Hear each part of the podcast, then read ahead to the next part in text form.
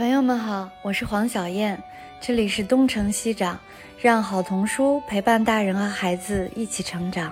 欢迎收听东城西长，我是阿甲，很高兴和大家一起分享童书的秘密，享受童年，享受成长。那我就先我先开个场，然后其实我们。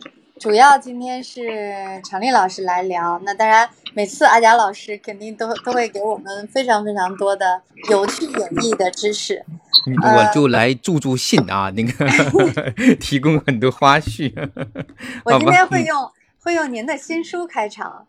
哦，是吗？哈，嗯，对我那天在看那个图画书小史里面，您写的那个刚好是苏斯博士那块儿非常有趣。您提到了那个伊万卡给给那个图书馆捐书的事儿，是的，对，对他捐的就是苏斯博士的书，然后被图书馆拒绝了，对，然后是因为说是这些书太有名、太经典了，图书馆说这些书太经典了、太太有名了，所以我们都有。您还是捐到其他更需要的地方去吧，这是一个反证哈，阿佳老师。嗯嗯，其实他们就是不喜欢他们家的人，不喜欢他们捐的书。这个呀，他们真正的原因是不喜欢，找个借口。哎，找个借口，是的，嗯。然后就是苏斯博士的书，应该是他是位列全球最畅销的作家吧之一吧？对。他在美国的那个畅销榜前一百位，他占了好，占了十几本吧，大概是十六本，哎，占了十六本，很疯狂的，嗯。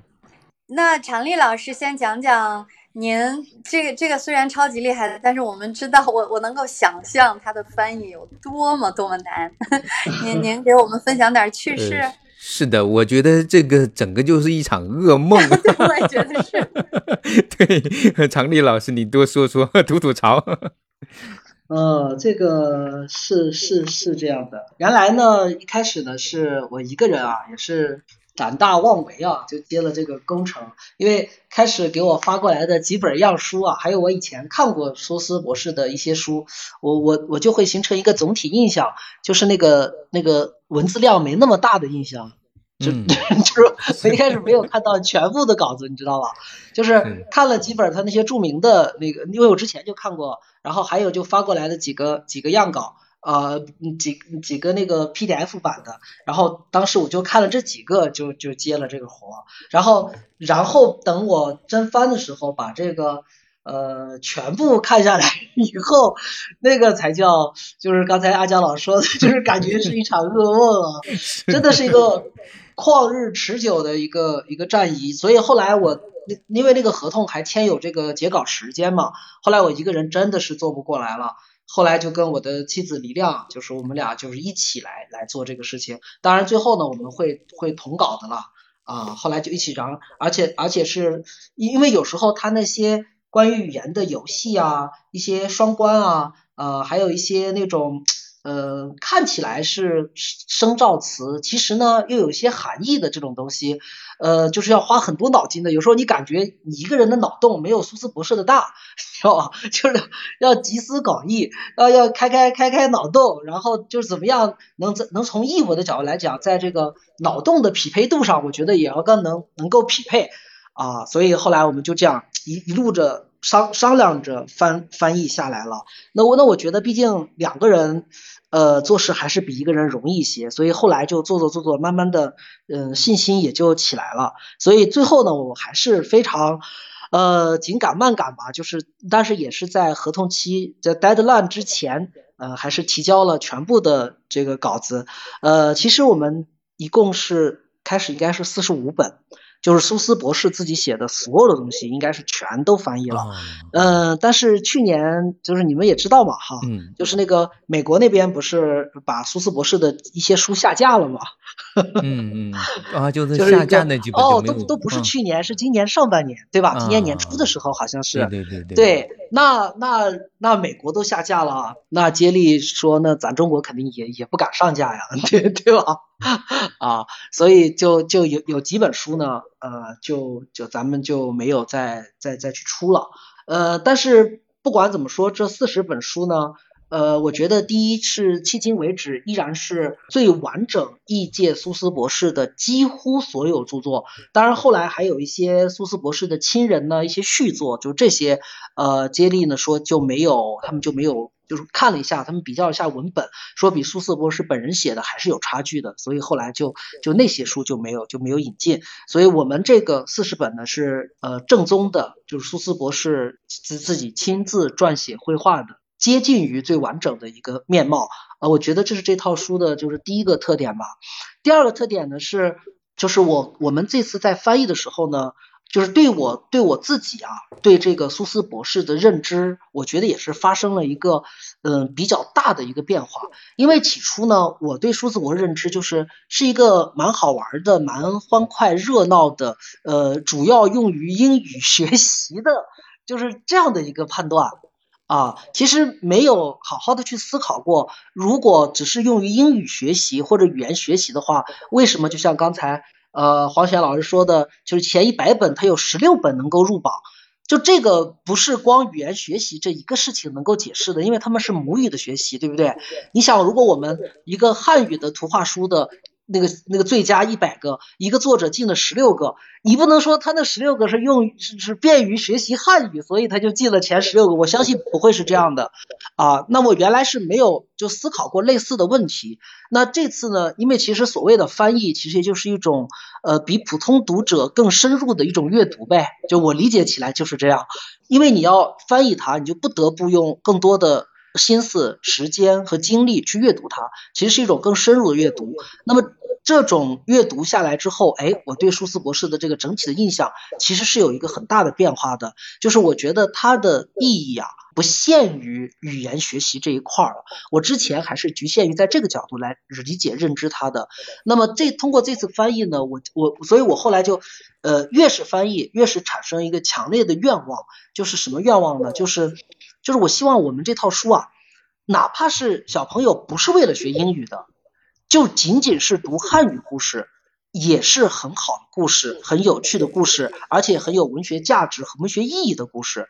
就是我慢慢的就从苏斯博士作品里面，就是读出了这方面的强烈的这个特征优势，就是相较于。啊，那个文学性强的、艺术性强的那些图画作者，可以说他毫不逊色。那想象力就不用说了，想象力可以说苏斯博士是呃相当相当强的，能超过很多的啊图画书作者。那但是即便是我们所说的啊这个呃哲理的高度啦，啊什么文学性啦，呃就是以我的这个阅读审美的角度来看。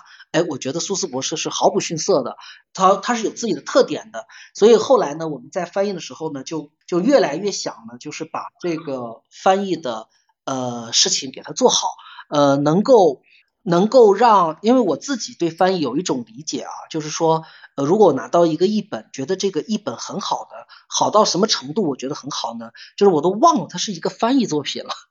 就是你读着读着，哎，你就你都忘了它是个翻译作品了。就是用我们的汉语读起来，就是好像就是汉，就是中国人自己写出来的，就是很很顺的。就是我我对翻译呢会有这样的一个一个想法，所以我就希望呢，呃，在读的过程中，慢慢的能把译者就淡化掉，消失掉，就忘掉。然后，那我觉得这时候这个译文可能就可能就更成功了啊！当然，最终我们不一定能够能够实现这个目标了，但这个确实是我们翻译的时候后来后来想的，就是想的一个一个一个预期一个期待。然后呢，就是把它呃翻译好之后呢，我们也跟呃那个就是这本书的呃接力的那个责编陈磊啊，也反复的交流过呃，然后我们也说了我们对这个。就是中文翻译的这个期待，就是我们期待呢，这个中文给孩子也是可读可看的，呃，好读的，呃，后来呢，就也也很受那个出版社的认可吧，所以我我们就拿到这套书，你看它跟其他的书，呃，那个双语版的有一个很大的差别，就是它是正反两面的，一面是英文，一面是中文，就是接力的编辑就告诉我呢，就是这个设计其实就是不希望把那个中文的翻译给。给太淡化，就专门做了一个双向的一个设计。当然，在英文这边配的图呢是原图，就是说原图大小，呃，基本上都是一样的。中文这边呢，绝大多数图是原图，但是个别的那个为了节省篇幅啊，呃，就是会把那个大图进行一定的缩小，但是要比很多双语版好得多。有很多双语版，你们可以看到后面的那个中文就是一个小豆腐块的示意图，那个图就毫无意义，就是你只能看看那个中文，然后又没有图配着了。所以这本书就是为了。就这套书，就为了实现中文也是可读的，也能当做有趣的绘本来读，所以就是专门设计了这样就是双向呃双翻的这样这样的一个设计。呃，这个我和李亮呢都拿到以后都特别开心，就特别满意啊，就会觉得呃虽然是一个旷日持久的一个工程，但是就是有点呃那种就是这么漫长的时光终于没有虚度啊，就是就是完全被被。被珍视了，嗯，被郑重的对待了，也能够以我们期待的这个面貌够传递出去，能够交到孩子手上，啊，那我觉得我们可能就呃很大一很大部分的一部分心愿就算是满足了。那我就先把这个整体的情况先先介绍到这里吧，不要老让我一个人唱独角戏。哎，我我问一下哈，那个常丽老师啊，就是你们大概前前后后总共多长时间？半年多。呃，大概是七八个月。哦，那你们差不多这这这些时间几乎全在泡在这套书上了。呃，绝大多数时间都在这儿了。是是是，偶偶尔有点有点零敲碎打的活，但是大部头的活都在这里了。是是是是，但这套书非常不容易。其实这套书大部分它是韵文，对吧？对。就是就是最最最头疼的，就是而且基本上是两两押韵的那种韵文，所以这个实在是很消耗时间和耐力的一件事情。呃，还有很多生造词和语言游戏都很吓人。对他有有的就是有的就是，呃，我读读他的时候就感觉有些就是说不讲武德，随便的就造一个词，随便的后面加一个哎一许就就就就就好像变了一个那个他的词性，然后这个东西在中文里面无法实现。对，无无法实现啊。他他有时候就是为了好玩有时候是为了押韵，嗯，然后就是。不讲文德武德的，对的。但是其实这是他的游戏精神嘛，这也就是孩子喜欢他的原因。他是超级具有游戏精神和想象力的。那个有有一本我们没有，后来没有出版啊，就是一个叫《越过斑马》。嗯，那个就 zebra，对，是的。对，那个就是字母表嘛。你看他把那个字母表完全打破规则了，对吧？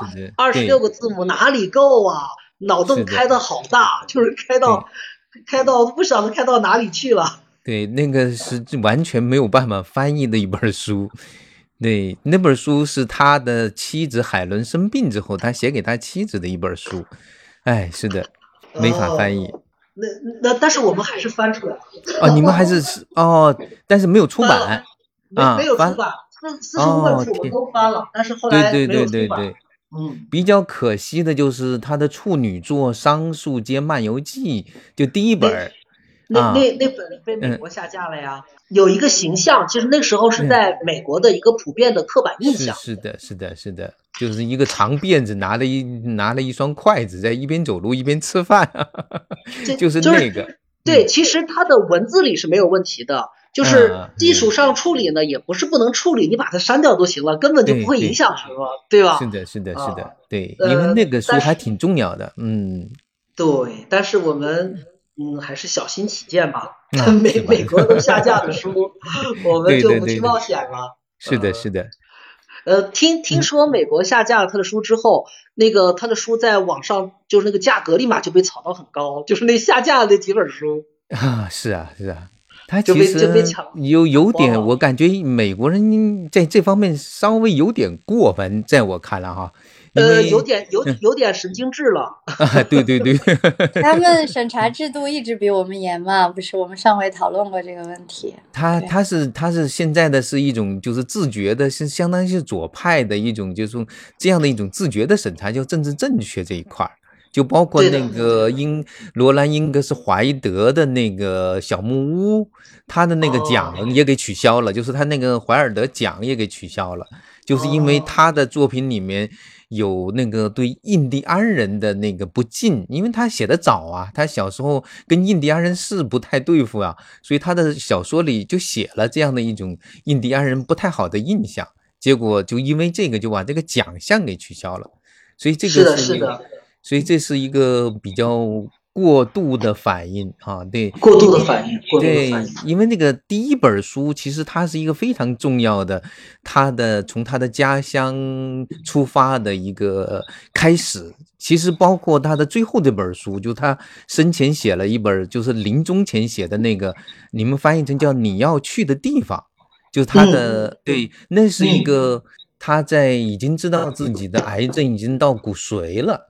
所以他其实是躺在病床上完成的这本书，带有一种临别的遗言的这样的一种趣味的。但是呢，他的那种人物就是那个小男孩，就是他的处女座的那个 Mark，，就是这个两者之间一种呼应关系。如果是吧？所所以所以说删掉了很遗憾啊。是是是是，我看到之后太遗憾了。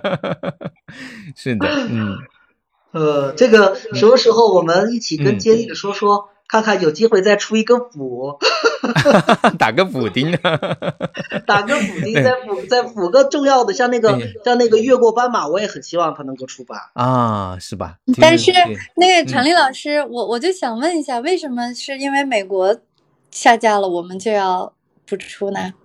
嗯，那那想想呗，我觉得我觉得怕那个怕读者举报啊，现在读者知识也很丰富。对吧？哎，但是我们这两个国家的对于书的审审核的标准和制度差的千差万别。对，不是啊，就像刚才阿佳老师说的一样，你看，如果那个第一本书里面有一个那个对中国人那个刻板印象的一个描绘嘛，然后你你给他出版了，那中国的读者读到了，他会去查资料的。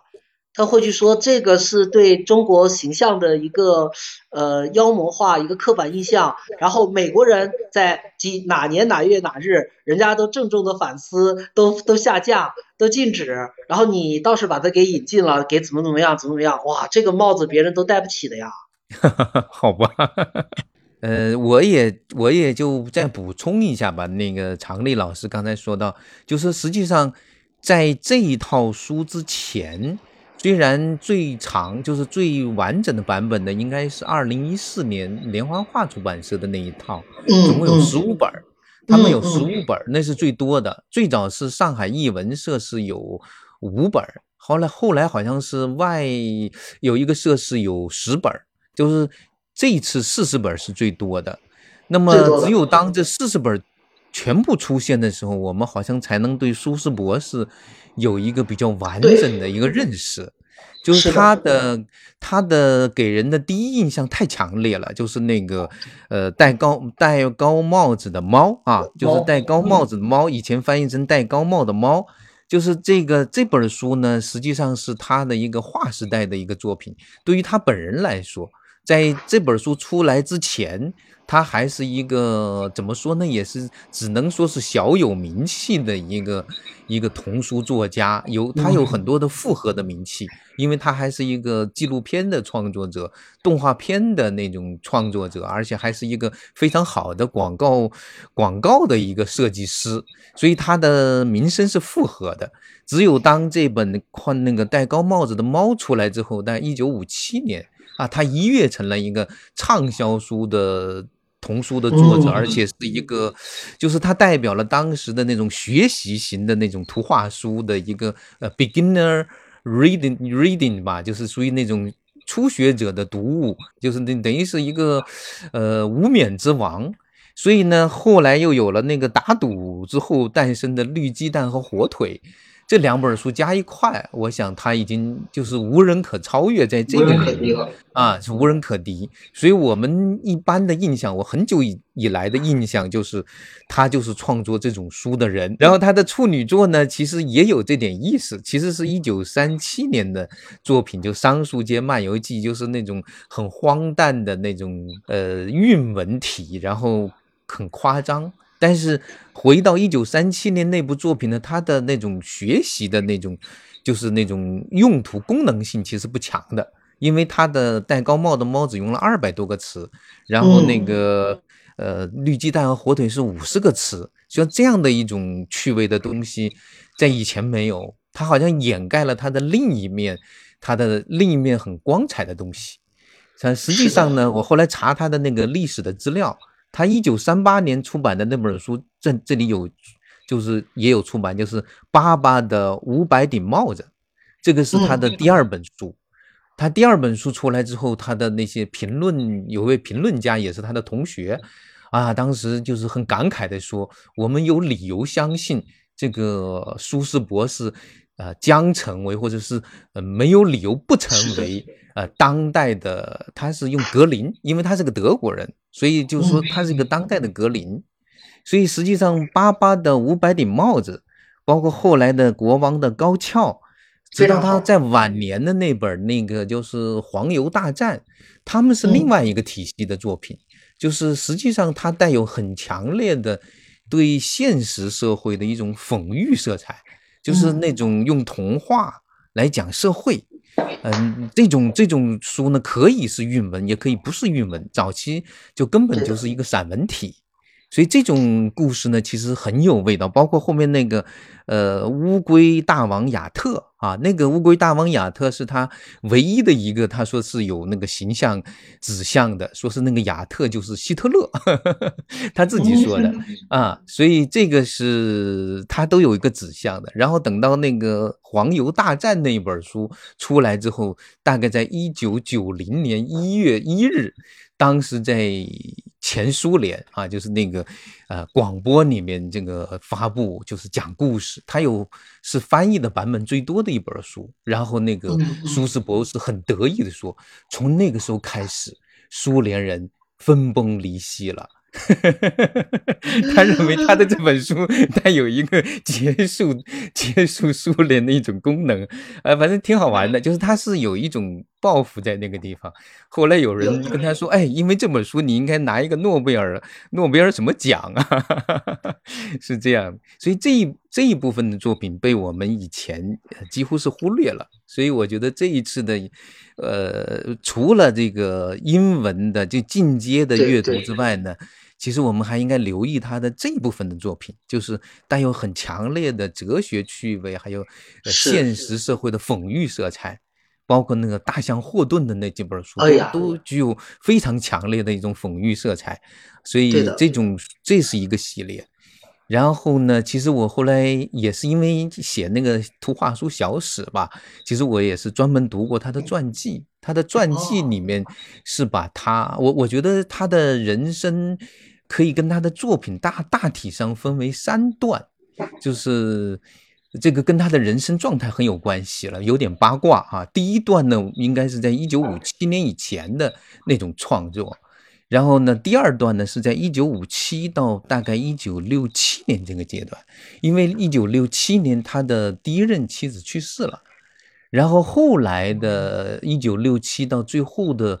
呃，临终的这个阶段，他一直在创作。这一个阶段的创作，带有一种更多的关于他的写作是为人类的抱负，而不仅仅是为儿童的这种抱负。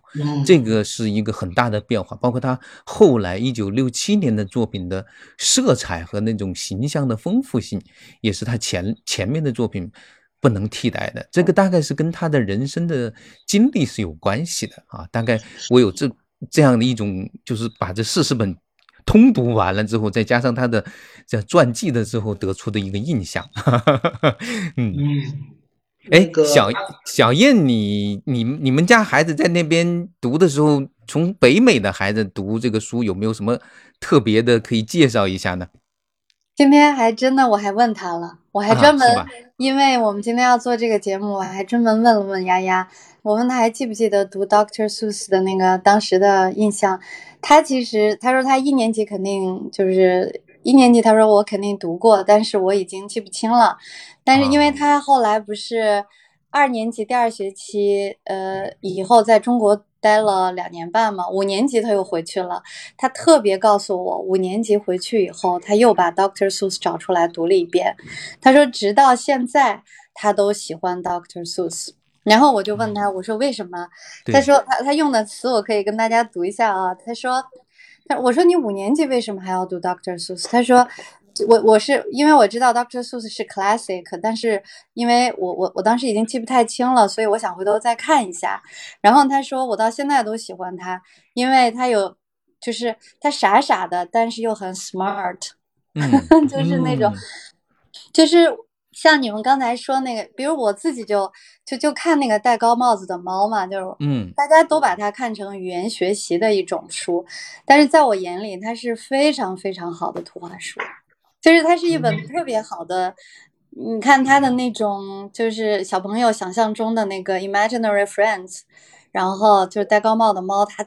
种种捣乱，然后他的那种游戏，然后那个小鱼不断的提醒两个孩子：“哎，你们不要冒险，你们的妈妈就要回来了，你不应该做这个，你不应该做那个。”然后妈妈回来了，这就是一场就一场游戏，或者像是一场梦一样。这但是这是小朋友最真实的一种生活的一种反应。我们可以去可以去说它是用二百三十六个词做出来的，所以它是一个语言学习的这样的一个教材。但是我们也完全可以忘掉这二百三十六个词这件事儿。那它本身也是一个非常好的一个图画书，或者一个给孩子看的书，对吧？我觉得小朋友可能在小朋友眼里，这种感觉可能更更强烈吧。嗯，是的。那常丽老师，你翻译了这么多，你你们你和你的太太，你们有没有自己特别特别喜欢的那个其中的哪几本呢？那可不可以从这里开始跟我们讲讲？好吧。好的，好的。我反正把我刚才说的，呃，尽量都覆盖到吧。第一呢是。嗯，因为苏斯博士的他的就是有这个英语学习的功能嘛，他会有很多的呃生造词啊，然后那个谐谐音啦，然后这种游戏，那那我们就是翻译这些的时候，肯定会动特别多的脑筋嘛，然后这个脑筋动得多，可能你用的时间长了，你就自然会有一点那个呃更偏爱它。你像这样的书呢，我们也有啊，你比如说这个这个口袋里有只倭怪。啊。啊，很很简单的一本书，就是。就是我翻译成汉语的时候，我们就要稍微的开点脑洞。比如说，有时我确信无疑，窗帘里面有一只黄连。啊，就是窗黄连是是不一样的啊。然后有有时我敏锐无比，时钟后面有一只子虫啊，然后架子上面有一只炸子，就是。那些词它其实有时候是没有这种动物的，它是生造出来的，比如像倭怪就是它生造出来的。然后在生造出来词里面一定要再配一个已经有了的词，然后就在汉语里面找到这种对应的东西，比如落地灯，我们要找菜地灯啊，油壶就放油的那个壶，我们就要对釉壶，就是小的狐狸嘛，就是就是每一个我们都要找到找到一种对法，还有这种比如地下室里面的。太侠士、耐侠士、盖侠士、呆侠士、白侠士、歪侠士、窄侠士、菜侠士，啊，就是你看，他就用翻到汉语里面对的都是那个 i 那个音，那英文它肯定不是这样子的。但是我想呢，就是既然到汉语里面也能读，就要把它在英语学习里面的那个功能性，就是整个的移植到汉语学习里面，就这是我们的一个想法，就是。在译文里面，不是帮助你学习英语的，而是帮助你学习汉语的。就是我们在译的时候会有会有这样的一个考虑啊。你你再比如说，它有一个那个绕口令的书，就是你的舌头有没有打结？还有那个穿穿袜子的福克斯啊。我最喜欢读的就是我翻译完最喜欢读的是这段啊。你了解卡壳虫、甲壳虫吗？好吧，当卡壳虫、甲壳虫打起架，人们叫它卡壳虫、甲壳虫掐架虫；当卡壳虫、甲壳虫在泥浆中掐架，人们叫它卡壳虫、甲壳虫泥浆中掐架虫；当卡壳虫、甲壳虫在泥浆中用船桨掐架，人们叫它卡壳虫、甲壳虫泥浆中用船桨的掐架虫。还有，在一场即将中有掌声，我说，战中，甲壳虫大战 卡壳虫，在一场甲壳虫泥浆中掐架的激战中，当一切都发生在玻璃瓶中的泥浆中，人们叫它卡壳虫、甲壳虫、玻璃瓶中泥浆中用船桨的掐架虫，掐架掐的乐哄哄。还有。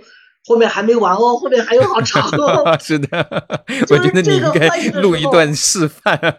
对，这个要翻译的时候其实是要疯掉的，就这段你翻译的时候是要疯掉的。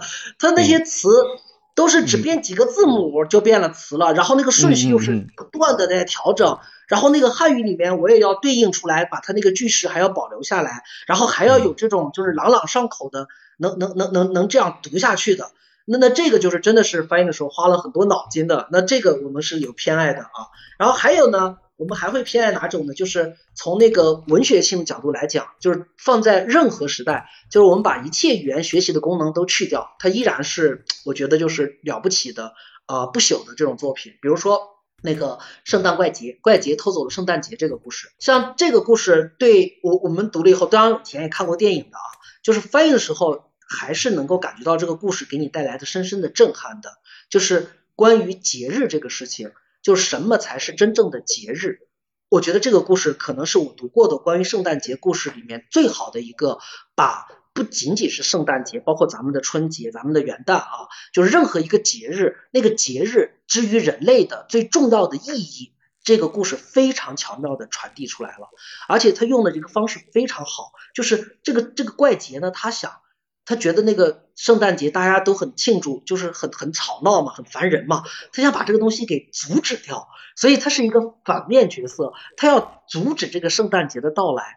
然后他绞尽脑汁用了一切的方法，就是你所以为的节日无非是怎样，你所有以为的节日的那些仪式啊、典礼呀、规矩呀、礼物啊，他都给你破坏掉了。然后。到最后的时候，你会觉得他大功告成了。哎呀，这个圣诞节被彻底的盗窃了，没有了。但是结果怎么样呢？结果是圣诞节如期到来。就是你会发现，对于一个节日来说，那个节日的人们给他的那个所谓的那个那个明面上的那个理由，或者是这个节日应该遵守的规矩，或者说这个节日。宣称的这个节日应该应该有的这个功能啊，然后各种的程序礼仪，人们必须这样，必须那样都不重要，最重要的是人们需要过节，人们的内心深处渴望节日的到来，就是这种渴望只要在，那么节日就不会消失。不管你是圣诞怪节也好，圣诞奇节也好，随便你什么节也好，你就没有办法把人们心中的节日。真正的偷走，我觉得这个故事我看完以后，其实是对对我自己就就是触动很深的，就是他真的告诉你，就是生活当中、生命当中啊，就是我们的凡俗生活里面那个那什么东西真正重要，那个真正重要的东西是为什么重要？不是因为它是啊官方的或者名义上要庆祝什么的，大家都要遵守的一个礼仪、一个传统啊，这些东西有作用。但是是次要功能，真正的作用是人们内心深处对快乐、幸福、圆满、对趋利避害、避祸啊、求吉利，就这种东西根深蒂固的愿望，也就是人对美好生活的愿望。就这个愿望永不止息，节日就永不止息啊！我觉得这个故事就这点上讲是特别好的。呃，还有就是。刚才阿雅老师也提到的那个，嗯，大象霍顿这个人物，这个人物是我我自己啊，呃，我我我我我妻子不一定是最喜欢的，不一定最喜欢他，但是我自己最喜欢的是这个大象霍顿。嗯，这个大象霍顿是你会觉得他体积特别庞大，但是他非常的善良，又非常的忠诚，然后就是钻牛角尖儿，就是有点像那个黄黄小燕老师的孩子说的一样，就是有点呆，但是又很可爱。就这个大象霍顿就是就是这样的一个角色，你看那个大象霍顿来孵蛋这个故事就是这样的，哦，真是把那个重然诺轻生死，就是我们的这个传统中华美德，我觉得他讲的惟妙惟肖的，真的讲的是很好，呃，不管遇到什么样的。艰难困苦，各种麻烦，全部都能对抗过去。然后同时呢，他又讽刺了生活里面的另外一种人，对吧？就是那种呃好吃懒做呀，坐享其成啊，就等着摘果子的那种啊。然后这个故事呢，又非常爽的用用故事的结局报复了那种想坐享其成的人。就这个结尾啊，我觉得是非常能够体现。呃，苏斯博士的特征的一个结尾。你像这个故事，我后来想过，如果我来想这个解这个故事啊，就是有一只鸟妈妈，它很懒，它不想孵蛋了，就让大象霍顿帮它来孵蛋。然后大象霍顿就在树上，无论春夏秋冬啊，无论冰霜雪剑啊，无论猎人来了，什么把它抓到，把它抓走，送到马戏团了，它就是不下来，一直在孵蛋。然后等蛋快孵好了，那个妈妈回来了，就想把这个蛋又重新占回己有啊，就这么一个故事。如果是我写的话，那最后我可能会让怎么样呢？就让那个蛋孵化之后，然后那个小鸟出来了。然后鸟妈妈凑过去了，孩子孩子我的孩子，但是那个小鸟呢会跑到大象霍顿那里叫大象霍顿妈妈妈妈。以我的想法，可能就这样的设计也就足够了。但是这是舒斯博士，是舒斯博士啊，就是比一般人厉害的原因了，就是他最后孵出来的那个鸟啊，是个新品种啊，对呀，就是就是有意思，在这个地方，那长的是个大象，长了个鸟翅膀和鸟的爪子，对吧？就是不用让我们用语言去解释是谁不是谁，直接用冲击的画面告诉你，好心有好报，种瓜得瓜，种豆得豆。谁告诉你大象孵的鸟蛋，它就不能生出来长鸟翅膀的大象呢？就这个一出来以后，那一看就是大象霍顿亲生的，不会有人有疑问的，对吧？啊，就是一看就会非常爽快，就是那个视觉冲击力是很强的，就一下子就就就就把那个人给抓住了。而我觉得这个地方其实是，呃，苏斯博士就非常能够展现他的这个奇思妙想的地方。呃，还有一个也是大象霍顿的那个故事，叫那个听见了谁吧？哎，对，听见了谁？对，这个听见了谁也是一个特别有意思的啊，也是一个很大的一个大象跟跟一个很小的一个国家的小人国的那个居民之间发生的故事。但是你你从这个里面你能够看到那个苏斯博士，就是他的创作就是有有非常非常那个儿童本位的那一面了。就是他非常非常会在意平等、正义、公平，所以你看他最后要想解决问题，解决问题那个忽略了一个最不起眼的、最微小的人的最微小的声音都不行，就是那个最微小的声音一定要让它发出来。啊，这个这个这个就真的是真的是太有意思了。就是我我我们在译的时候，其实就是蛮感动的这个故事。嗯嗯嗯，是的，嗯，蛮蛮感动的。有有那么多的大的声音，对吧？大的声音已经很多了，叠加起来了，但是不够。问题就是解决不了，他就需要这个世界上 最不起眼的、最不被人在意的、对平常完全被边缘化的一个家伙啊！最后他发出了那一个哟。哈哈哈哈哈！呦的一声被听到了，对呀，就是最微小那个声音，然然后对，这就是这个世界不能只有一种声音的，我觉得一个很很逼真的一个写照，很形象的一个写照。嗯，这这就是我我翻译完之后的感受。我觉得苏斯博士他真的不仅仅是在语言学习上能帮助我们，呃，我们就算去除掉它的这个实用功能，仅仅把它当做非常优秀的文学绘本来看，也是当之无愧的啊！就真的是站得住脚的。对的，关于霍顿呢，大象霍顿，我就再添点花絮哈，他这个。大象霍顿的第一本书就是，实际上是在他最早的时候创作的，一九四零年就最他因为是三七三八三九四零嘛，他那个时候呢，这本书也是他当时他的妻子在帮忙，他的妻子叫海伦啊，然后呢，他最初这个创意是怎么来的？他说是他的 doodle，他的这那个随便的涂鸦，他在他的工作室里面，然后。这边画着一些树，那边画着一个那树上的蛋，那边画着一个大象，随便的乱画，他没有没有创意。结果呢，他正好工作室开着窗，结果一阵风哗吹进来，结果正好把那个他画的一只大象，然后就盖到了一棵树上面，然后正好压在那个蛋上面。他一看，哟，这个大象要来孵蛋，哎，得得编一个故事。所以他最初的创意是这么来的。啊，他后来这个故事特别成功之后呢，他说他养成了一习惯，要让他的那个工作室一直开着窗。结果呢，这个事情从来没有发生过第二次。好，那他然后呢，他这个让这个来孵蛋这个过程其实很不容易的一件过程。然后他想出了一个不负责任的一只鸟，但是问题是最后这个故事就是刚才常丽老师说的啊，就是。怎么让这个大象从树上下来？就是你如果让它很平淡的下来，或者就是完成任务了，然后就出来了，不好玩儿。就为了这个，他们真是想破了脑袋。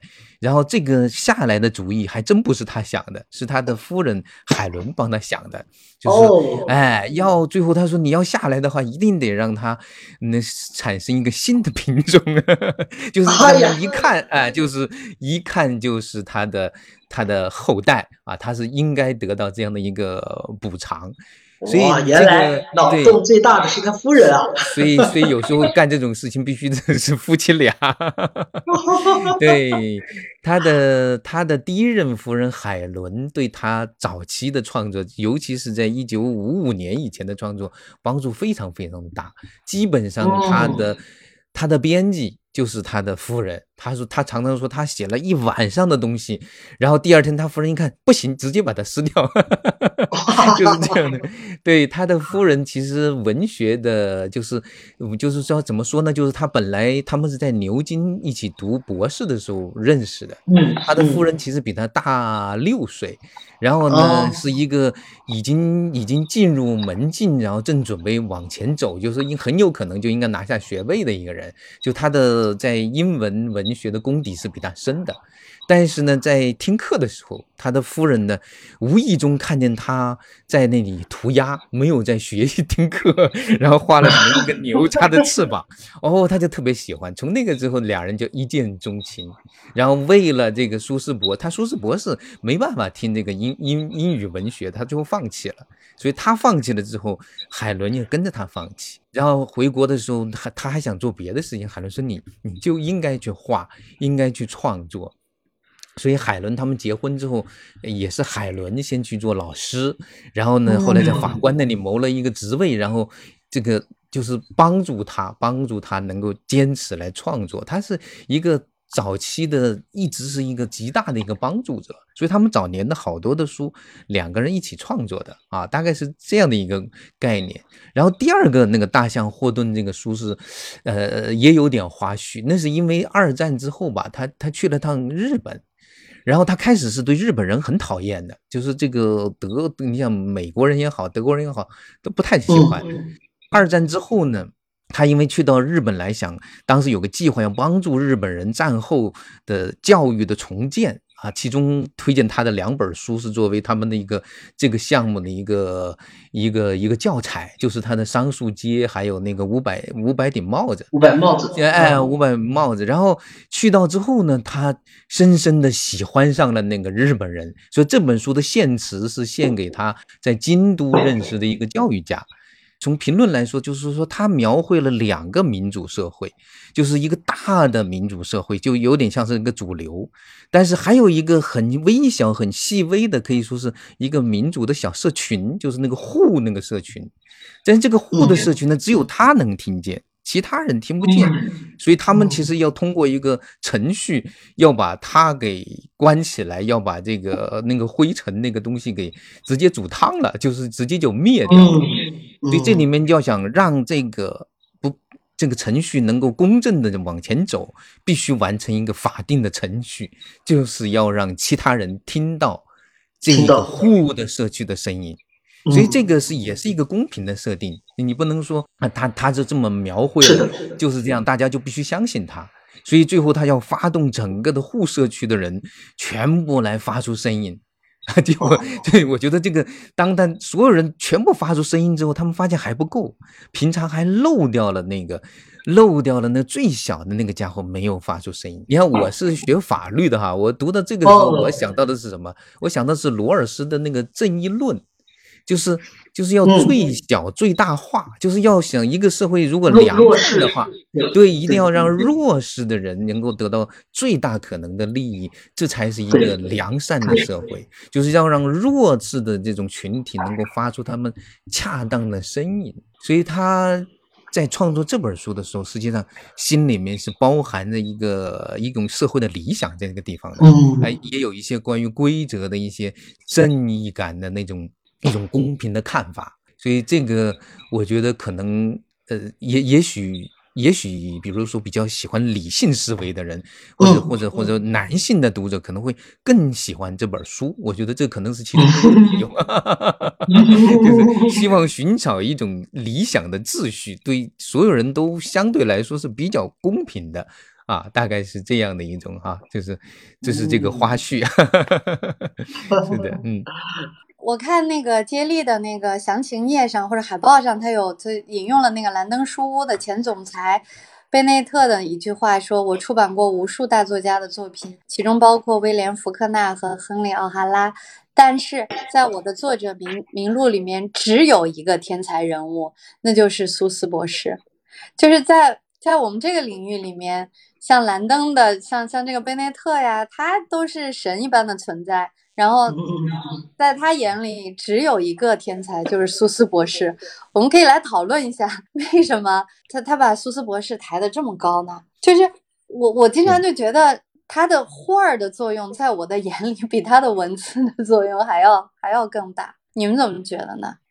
呃，画画真的挺好的呀，他都是应该都是实物采生，呃，就是那种写生而来的，但是都做了巧妙的变形。各种大开脑洞的变形，然后所以你觉得它这些动物不存在，但是你又感觉它蛮真实的。嗯，比如说他，比如说他，如果说威廉·福格纳呢，算不上天才，稍微有点不太公平了一点。呃，这这一点我我觉得，当然他是个天才，这是毫无疑问的哈。对对对，他绝对是不是？但是但是我如果八卦一下呢，其实像是那个兰登的他的夫人，后来也成了。那个他们那个 beginner 的那个其中的一个，就是相当于是一个一个主持人吧，当家人，所以他呃多少有点私心，就我觉得有一点点私心在这个里面。而且那个这么说哈，那个苏诗呢，应该是他们正经他们挖掘出来的，而其他的人呢，不不一定，就是因为苏轼当时一个情况是这样子的啊，也八卦一下，跟那个出版有关。他当时其实他的在戴高帽子的猫之前，他其实并不是特别的，就是就是特别畅销。他大概跟那个他们那个兰登就商量，就是每每年吧，能够保证他有五千美元的版税收入就可以了。所以你想，他就是说一个身价就是每年五千美元的版税，这个在作家里面其实是一般般了，就是真的是一般般。那是什么年代呀？呃，一九五一九五零 年代啊，就对他来说是一比较一般的，因为他才。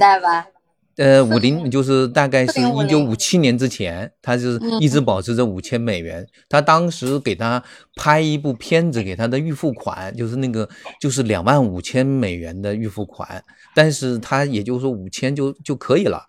但他就是只就是这个身价。当时呢，兰登呢是做这个《猫》这本书呢，是跟另外一个米弗林吧，他跟那个公司。他那个是专门做学校版的，他是做商业版的，就是 train 就是大众版的。结果他们是两家这么划分，结果最后呢，学校版是受到了强大的阻力，那个老师们不买账，所以这种书太新鲜了，那个太不合规矩了，他们不要。结果呢，最后只好兰登把所有的那个两边的版全拿去了，然后最后他卖火了，大概三年卖了两百万。然后那些学生们就是就是到处在传，然后那个老师拦都拦不住，就是这本书是这么火起来的。所以实际上，因为他火了之后，然后他由他的夫人跟这个苏轼博士合合办了那个子公子子品牌，所以这个呢，就是是算算是他们自己扶植起来的一个体系。所以他应该会夸那个苏轼，其实就是夸他自己。说实话，这是这是一个出版。的一个八卦，大概大概是这样。但是苏轼的天才，我觉得是这样子的：画是一方面，他的画呢其实是偏漫画。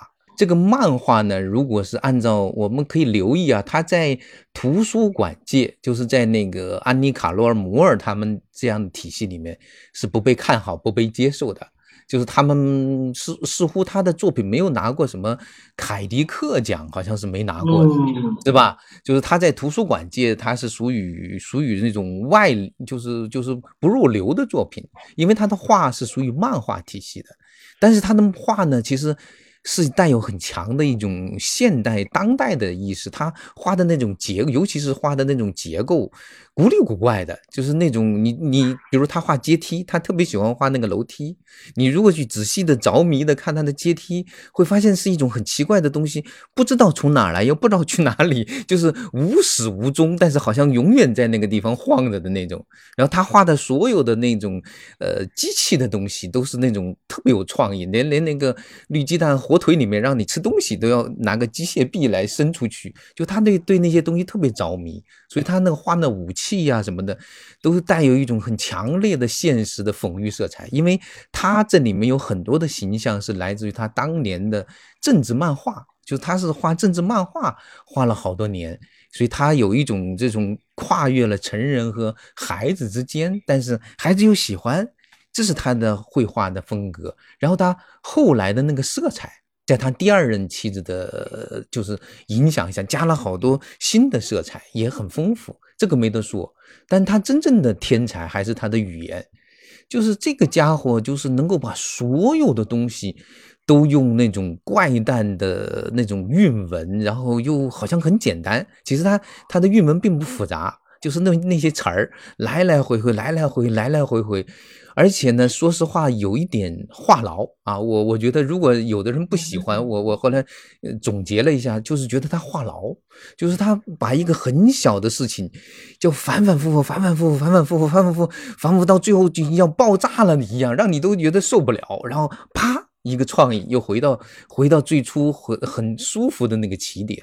就是这个过程呢，话痨这个过程呢，其实对于写一个经典的文学故事未必是件好事，但是对于学习语言来说，这是是个最莫大的一件幸事。就是尤其是小孩儿，就是你来来回回折腾，来来回回折腾，折腾到一百遍，他不觉得烦，而且觉得很好玩，他还要跟你无穷的烦下去。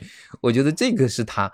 别人没法比的，我觉得再就是你说那个希尔夫斯坦，希尔夫斯坦在重复率上是没法跟他比的。希尔夫斯坦也很怪，但是他他的他的那些文字不重复，他的话都是那种很怪的那种那种就点到即止的趣味。但是舒适是，哎呀，就是我我有时候就读他的书，觉得有点话痨吧，就是 一件很小的事情，他可以。无限、无限、无限夸张，但是你读多了之后，会有一种哎呀，每次都要爆炸的感觉。爆炸的一瞬间，哎，又回来了。不知道那常丽老师有没有 这个翻译的过程中觉得这种现象哈？呃，还还好，还好哈。嗯，这个这个就是可能我没有进去之前呢，可能有时候会有这种感觉了。嗯嗯。但是真的进去进去之后，你会发现它的每次的重复都都有变化。而且每次的重复呢，嗯，也也是需要的。就是其实你真的进入之后，你会觉得是需要的。就像那个刚才刚才阿老师提到那个很简单的那个那个绿鸡蛋火腿，绿鸡蛋火腿，对，非非常简单的一本书啊。但是其实你仔细想想看的话。其实有有点像什么，我我我们会把它想成这个好像是，比如说那个小孩子不吃东西，然后爸爸妈妈劝小孩子吃东西，然后想想象成这个场景的话，那我就觉得就会会很搞笑啊。我我我们是没有这样的耐心的，就是生活当中没有的，对吧？呃，可能可能大人说不了几句就生气了，怎么我们就从来没想过还可以这样子来劝呢？你想在这儿吃还是在那儿吃，对吧？你想在房子里吃吗？你想和耗子一起吃吗？你想在盒子里吃吗？你想和狐狸一起吃吗？哇，然后就不停的要抓抓抓抓抓，哎，你会发现其实每次还是，哎，真的变来变去，而且慢慢的读到后面其实是有诗意的。嗯，比如他最后对他会，我会吃绿鸡蛋与火腿，在雨中，在黑暗中，在火车上，在汽车里，在树上，啊，你会觉得问问问问，就从那种你觉得很日常的、很普通的那个地方。哎，就慢慢的、慢慢对，就就慢慢的那个诗意，反而从这种重复句子里面就就出来了。所以，所以我会觉得它可能不仅仅是一个呃偶然的，就是那个那个重复的设计，其实还是经过经过精心的考虑的。然后这个考虑最后是能带出美感来的，既有趣味又能带出美感。然然后当我们想到是我们去。用这样，如果能用这样的花样和耐心去劝小孩子吃东西，就算他不吃，也能把他烦 烦烦死，是吧？就是我我就吃一口，好不好了？你就吃完了，你就不要再烦我了。对对对对对对对。然后然后这个故事它又是一个那个真香的故事，对吧？就是前面这不吃那不吃，后来吃了一口以后变成真香了，对吧？嗯，是的，是的。小朋友应该很喜欢的，就是这样不断的重复，不断的重复。小朋友其实应该是会很喜欢的，他们不会觉得烦的。而且绿鸡蛋火腿它其实是一个反串，那个 Sam I am 就是那个他那个实际上他是个小孩儿，那个要骗他吃饭的那个吃东西的那反而是个大人。有我觉得那个反串也是这个故事最精彩的一面，也也也也非常有意思。哎，那个嗯，所以我现在那个我们家那个就是小的那个那个好好，那个他知道哥哥不喜欢吃菇子嘛，就是香菇啊什么的。啊，对他看了这个故事之后，他就会在饭桌上。哥哥，你要不要吃菇子呀？你要不要吃香菇啊？你要不要吃金针菇啊？呃，要不要在这儿吃香菇啊？啊，对，他就开始烦他哥了，跟说他哥皱皱眉头。还是现学现卖啊？对，好吗？嗯，是的，是的。所以这种天天才吧，我觉得是真的是可能是小时候就养成的这样的一种怪诞的趣味。呃，所以天才就是真的是很难培养出来啊。那个他他有一种那种天生的气质，呃，各种怪诞的那种反应，他可能有时候会在某个另外的场合变成政治讽喻，但是在最终他会回到孩子的世界里，他会如鱼得水。嗯，是的，嗯，是的，是的。不是说他妈妈特别鼓励他做这样的事吗？小时候就是是的，对。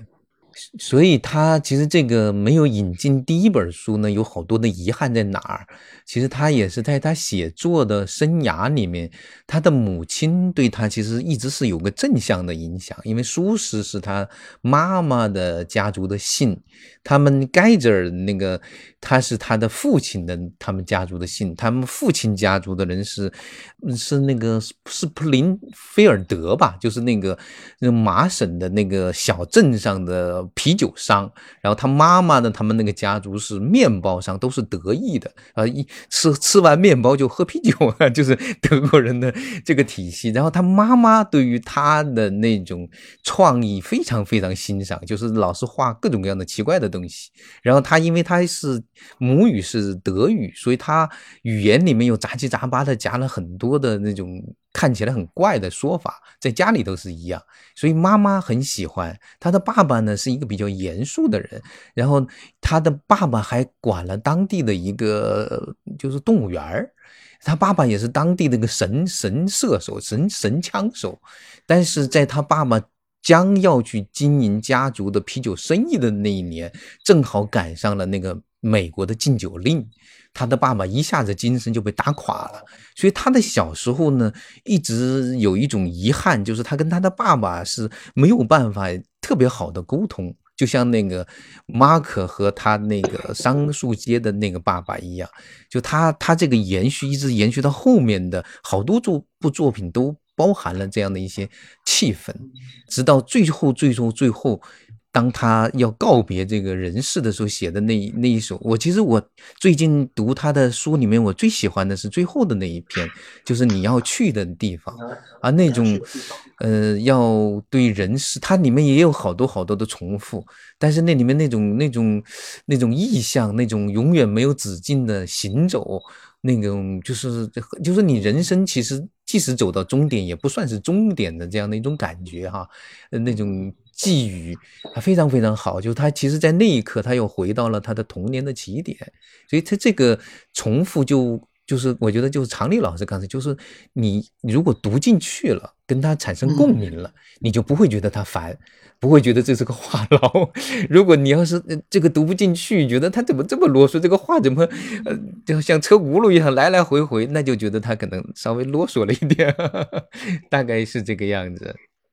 我觉得首先小孩子大部分是能读得进去的，然后呢，那家长呢跟孩子如果是亲子共读的话啊，呃，就还好了吧，因为因为要给孩子读，如果孩子喜欢读，然后家长会读一遍、两遍、三遍、四遍，那不进去也就进去了，慢慢的就进去了。所以所以我想他这个这么畅销有他的理由的。是的。啊，我们今天这个话题其实也可以去聊一聊，就是给孩子读的其他的书，或者就是这一类的。其实这里面也有一点点八卦了。当时的一九五七年，为什么会会诞生这样的一个就是戴高帽子的猫？它其实是跟冷战有关的。当时美国跟苏联人在较上劲儿了，然后当时有一波苏联的跑到，还带着孩子跑到那个美国去秀，哎呀，发现那个苏联的那个孩子都特别的优秀，简直就没得说。然后当时太空竞赛的时候，苏联人也也早他们一步，所以整个的美国人都震惊了。当时有一个人在《生活》杂志上写了一篇，说是我们的教育之所以那么的糟糕，就是因为我们那种儿童的入门读物太差太差了，就是那个，所以呢，就会有了这个，就相当于一个邀请，也是一个赌，一个一个小小的赌博，说你能不能够用二百多个词儿写一个小学生刚入门的小学生一年级的孩子拿着就不能放手的书啊？这个时候就把这个苏轼博士给。激发出来了。其实他的苏轼博士这个人很好玩，他最好的两本书都是打赌出来的，所以真是个天生的赌徒哈。第二个 其实最好的是那个绿鸡蛋火腿，那是五十美元啊，也是打赌出来的。估计没有没有堵住，他就激激发不出他那种 强烈的 冲动啊。然后那个时候呢，实际上除了苏斯博士他们在做这个之外，另一支就是呃苏了诺德斯特姆这哈勃公司他们做的 I Can Read，其实他们在那里是非常的较劲儿的一件事情。结果呢，苏轼博士先出来了之后，呃，呃，苏拉非常非常着急。在同一年底，他们就推出了桑达克的那个《亲爱的小熊》啊，就是那那套书。从第二本书呢，就是齐想国做的那个希德霍夫的那个那个丹尼和恐龙，哎，对对对，就这样形成了一个 I Can Read 系列。I Can Read 是跟他的那个初级读者系列。应该说，在同一个时代并行的两个系列，呃，如果要读的话，我觉得两个系列都是可以从英文的学习的角度，应该是都是可以开始读的，不不限于哪一哪一类哈。苏轼也有苏轼的好，他们那个桑达克也有桑达克的好，嗯，就是就是和和这个对应的，咱们咱们中国的有有没有可以一提的？入门的读本，嗯，好像中国就是这种桥梁书，当就是我们现在叫它桥梁书，其实也是沿用的台湾的朋友的那个说法。嗯，一直好像没有没有做出特别好的桥梁书。对我我我们很多人想模仿，其实，在台湾地区也有人想模仿，但是我觉得到目前为止，我说不上有哪一套书可以说是这种，就是让初级读者的那种这种读本。但是你会发现有好多那个。哎呀，拼音读本啊，上小学一二年级读的类似什么米小圈啊之类的，哎，某种程度上他们也起到了，呃，这种让小孩可以抓起来自己读，也能读下去，也有的也挺读的挺高兴。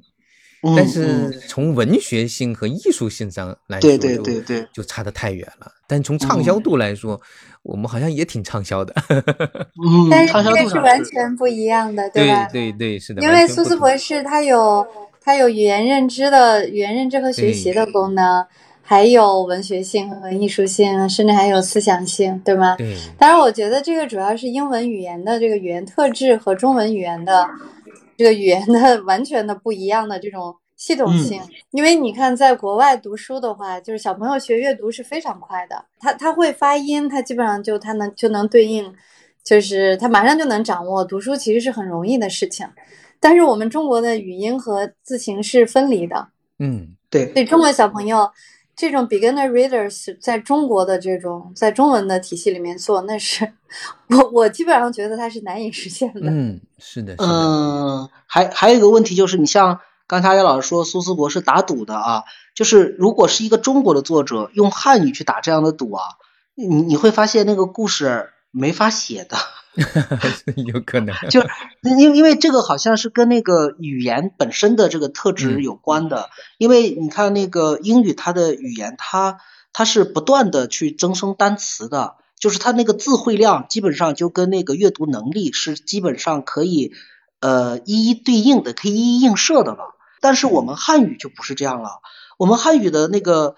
那个字汇量达到一定程度啊，两千啊、三千啊，这个字汇量的话，就基本上大报小报、大书小书就差不多都能读了。就是从认字儿角来讲是都可以了，剩下的只是那个汉字的排列组合之后带来的这个文章的深度不一，所以我们去分这个桥梁、分阶梯的时候，就是到底以什么标准去分？就这个这个就很难有一个科学的这个这个划界，你不能单纯的以以以字汇量、以以那个文字来来区分。对的。嗯，如果我们只把汉字的常用字拿出来写故事，没法写。白勺的。给给你摆一大堆，你你你你怎么去写故事？就是你不按照它出现的那个字频来来来来来选词来来写故事，这个可能就是技术操作上我们的这个就桥梁书很难用一个科学完备的系统来把它从呃年龄啊几岁几岁几岁这样逐逐级的做上去，这个好像是呃很难的。虽然我知道有不少机构也有不少个人正在做这样的事儿啊，但是到现在为止。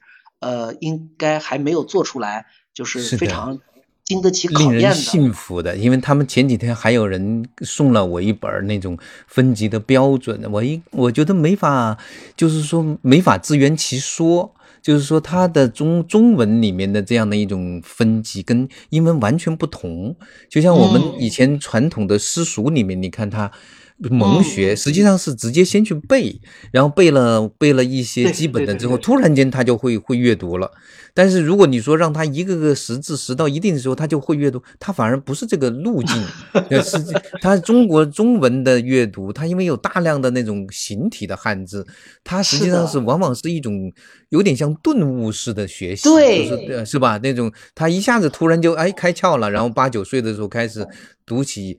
大人的书了，是的，但是那个英文它是这样，它是大量的是要靠语言的那种听，听完了之后他已经很多时候有些孩子他比如四五六岁，他已经说的说话的成熟度已经相当于比如八九岁的孩子了，就他可以说的很复杂的话，但是他读呢只能读很简单的字儿，这个时候他只要打通一个关节，就是说他看着那个字儿的时候能够念出来。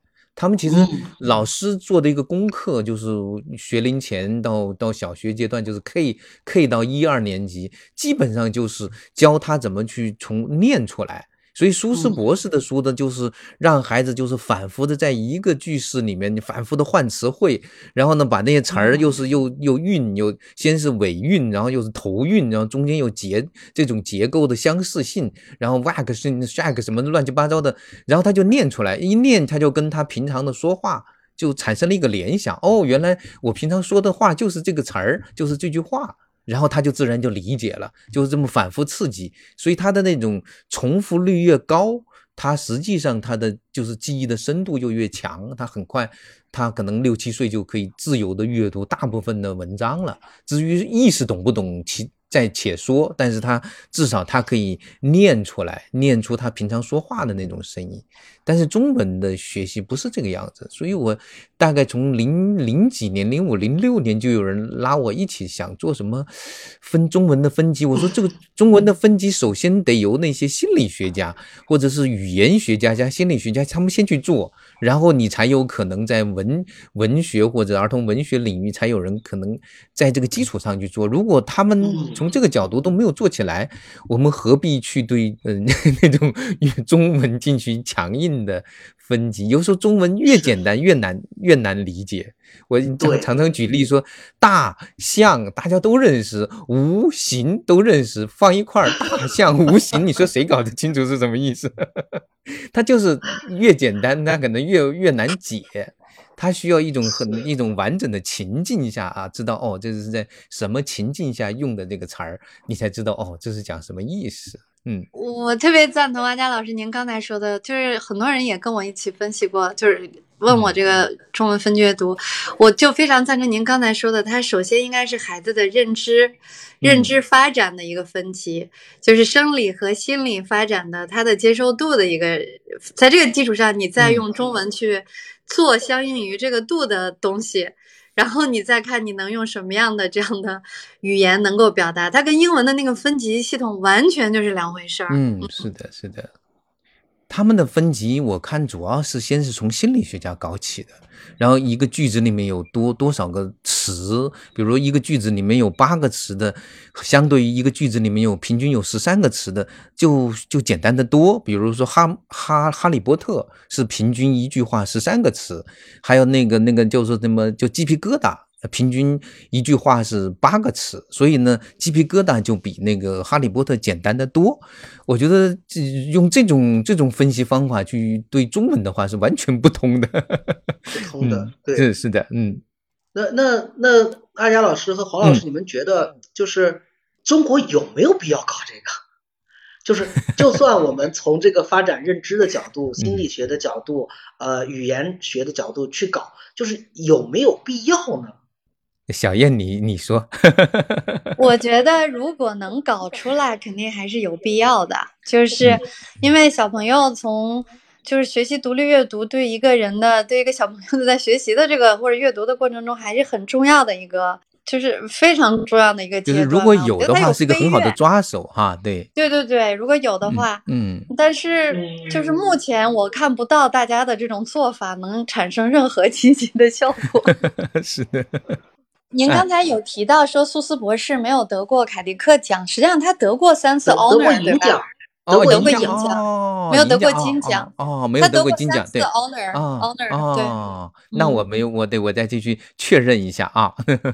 您要知道，我这是从图画书小史里面哦，是不是？那是我，那我就漏了。好吧，我写的时候查过，我可在这边没有看到。好吧，在传记里面居然没有人提到，天哪！这是 阿阿贾老师自己给黄晓老师提供的武器。图画书小史里写了，还专门写了得了三次银奖。是的，是的，那就应该那个是准确的，对。而且是一九四七年到一九五零年之间得了三次。哦，那他他那是哪几部哈？我看看哈，那是四七年到五零年啊。是的，是的。那我是那地方写错了，我应应应该是 Caldicott，我再直接查查那个凯对，我来给你念啊，三次。麦格池塘幻想曲，一九四七年，然后是 Bartholomew and the Old Old Black，哎，这个有翻译叫巴巴和欧布莱克酱。那个巴巴和欧布莱克江啊，然后最后一本是如果我来经营幼儿园，If I Run the Zoo，一九五零年。呃，我来经营动物园，对对对。哎，对对，动物园，If I Run the Zoo，对。是这这个书都翻译了，好像没有出版吧？但是那个《麦格池塘幻想曲》没有出版，不知道为什么。翻译了，也也是这个原因啊，也是被下架了呀。它它里面有什么？它难道这个的原因？因为那里面没有人种的歧视。他是不是跟那个污染有关呢，还是什么？他不就是讲那个小男孩坐在那个池塘里钓鱼，一个老农夫像个老爹一样的说，这个地方钓不起鱼的，这个根本钓不钓上来就是一些什么什么什么鞋子呀什么的，那，瓶瓶罐罐。他说这个地方说不定通了大海。然后我就最逗的是，他其实这本书跟《桑树街漫游记》是一脉相承的，就是全全世界的那个五大那个多少大洋的那个会鱼。全部涌进了他的那个池塘，他还可以随便的钓到什么。然后那边还有个路标，这里指向了那个麦格的池塘。哎，这本书是他献给他的父亲的。对，这本书是他停笔之后，他有七年没有创作哦书。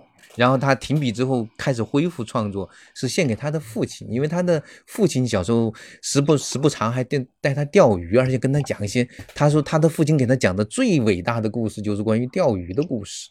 然后有一次他们去那里蹲了一天，结果钓不上鱼，结果他爸那个回去的时候就绕到一个那个市场上买了一条大鳟鱼回家，所以他那个 他有点有点搞笑的，就是呃怀念他的父亲，就是那。你们不是怀念吗？就是献献给他的父亲，他一直是希望在他的父亲那里得到某种承认呐，得到某种理解那种，但是好像这一点很难。我我不知道为什么，希尔夫斯坦也是这个样子的。其实好多著名的作家都是这个样子的。是的，是的，是的。那个我我我把那个阿佳老师提到这本书里面的片段也读一下好了，就是那个你你要去的地方，呃，就是我觉得他很好的解释了一个什么呢？就是。呃，苏斯博士的书为什么这么热热闹闹？因为有一个地方，这个地方叫做等待之地啊。然后在这儿，人们只会傻傻等待，等着火车开走，等着汽车开来，等着飞机飞走，等着信件送来，等着风雨飘走，等着电话打来，等着雪花飘落，等着一声回答，等着头发长长。每个人都在傻傻等待，等着大鱼小鱼咬钩，等着大风托起风筝。等着周末到来玩个够，等着也许是杰克叔叔来到身旁，等着水壶烧水，等着深深酣睡，等着一串珍珠，等着一条长裤，等着一顶打卷的假发套，等着一个将要到来的好运到。每个人都在傻傻的等待，做别的事情都不能，不想不想，真不想。这可不是你要去的地方，你总会千方百计逃开漫长等待的百无聊赖。你会发现有些地方欢乐亮堂，闹哄哄的乐队正在吹拉弹唱，旗帜翻飞，前呼后拥。你再次出发，神采出众，你准备好迎接阳光下的一切精彩，因为你对世界充满好奇，充满期待。这只是其中的一段，而且它最后的结尾呢，说的还是。你将要离开这里，去看看远方有多神奇。今天完完全全属于你，你的大山在等你。所以啊，出发吧！这就是面对苏斯博士面对死亡，也是面对人生的态度啊。我想这个态度其实放在他的创作当中啊。对，是的，就是其实读的，如果了解他在在在几乎就是在最后的关头，他已经知道自己的终点的时候，还在写着这样的一个话。其实他的与其说是对别人的祝福，还不如说对他自己的祝福啊。这个其实是一首诗。你说如果把它看作是一首，呃，非常美好的诗，那多大的年龄都可以读的。不一定非得等到很小的时候去读，对吧？那他其实还有一本书，其实那是写给老人家的，就是呃，You are only old once，就是翻译成白胡子爷爷去体检。那个时候也是他，嗯，被各种各样的治疗折腾了好几年之后，他那本书是献给他的在达特茅斯一九二五届的那个同班同学还幸存下来的同学的一本书，就是你这辈子呀，你只能老一次，你就享受你老的这个过程吧。就是那这个，说实话，应该是给。大人写的书，但是他又写的非常的孩子气，所以每个小孩在读到啊，那个老老了是这种状态，老了之后我还可以选择以什么样的心态去面对。我觉得这个是他后来的，就是我为什么把他说在第三个阶段，就这第三个阶段的作品很多是特别的耐嚼的，它可以作为一个普通的文学作品，而不是儿童文学作品来看待的这种作品。苏斯博士是一九九一年去世的，对吧？对对对对，是的，对，嗯，也是高寿。其实常丽老师刚才读的那段，我觉得还首先祝贺常丽老师翻译的很好。本来应该有掌声的，此处应该有掌声，因为您读的时候，我觉得这个文本还是很动人的，就是你们翻译的很好，对，是的。然后其实就是阿佳老师说的，这个可以送给送给所有人，是吧？嗯。他他本来就是那本书为什么畅销，就是经常在毕业的时候，比如高中毕业、初中毕业、大学毕业，作为作为礼物赠送的。是这样子的，任何人都嗯，就是都会愿意接受。说啊，我已经我已经到初中了，我还读这种书，没有人这么说的，在美国也没有人这么说的，因为它真的是非常好的一种这种毕业的一种寄语吧。所以我觉得这种书应该有机会还是可以读一读的。对的，是的，嗯。